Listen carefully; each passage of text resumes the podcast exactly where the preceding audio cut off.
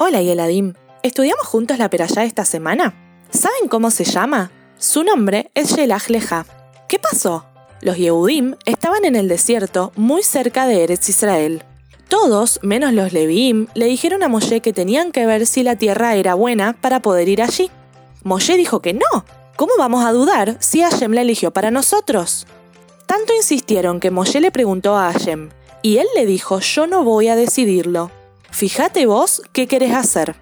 Moshe eligió un príncipe de cada tribu para que vayan. Por 40 días, los espías recorrieron todo Eretz Israel. Cuando volvieron, trajeron frutos gigantes, granadas, uvas e higos. Y 10 de los espías empezaron a hacer la Yonará de Eretz Israel. ¿Se hace la Yonará y el Adim? No, decían que allí vivían guerreros y gigantes y que no la iban a poder conquistar. Caleb y Yehoshua dijeron, Yehudim, Hashem la eligió. Él hizo muchos milagros por nosotros. No podemos dudar. Vamos todos a Eretz Israel.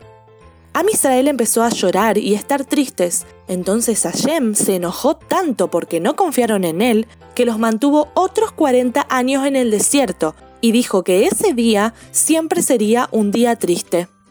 Bueno, y Eladim, acá aprendemos que tenemos que confiar siempre en Hashem, aunque nos parezca difícil lo que tenemos por delante. Los espero la próxima semana con más Torah Delivery Kids para seguir aprendiendo todos juntos.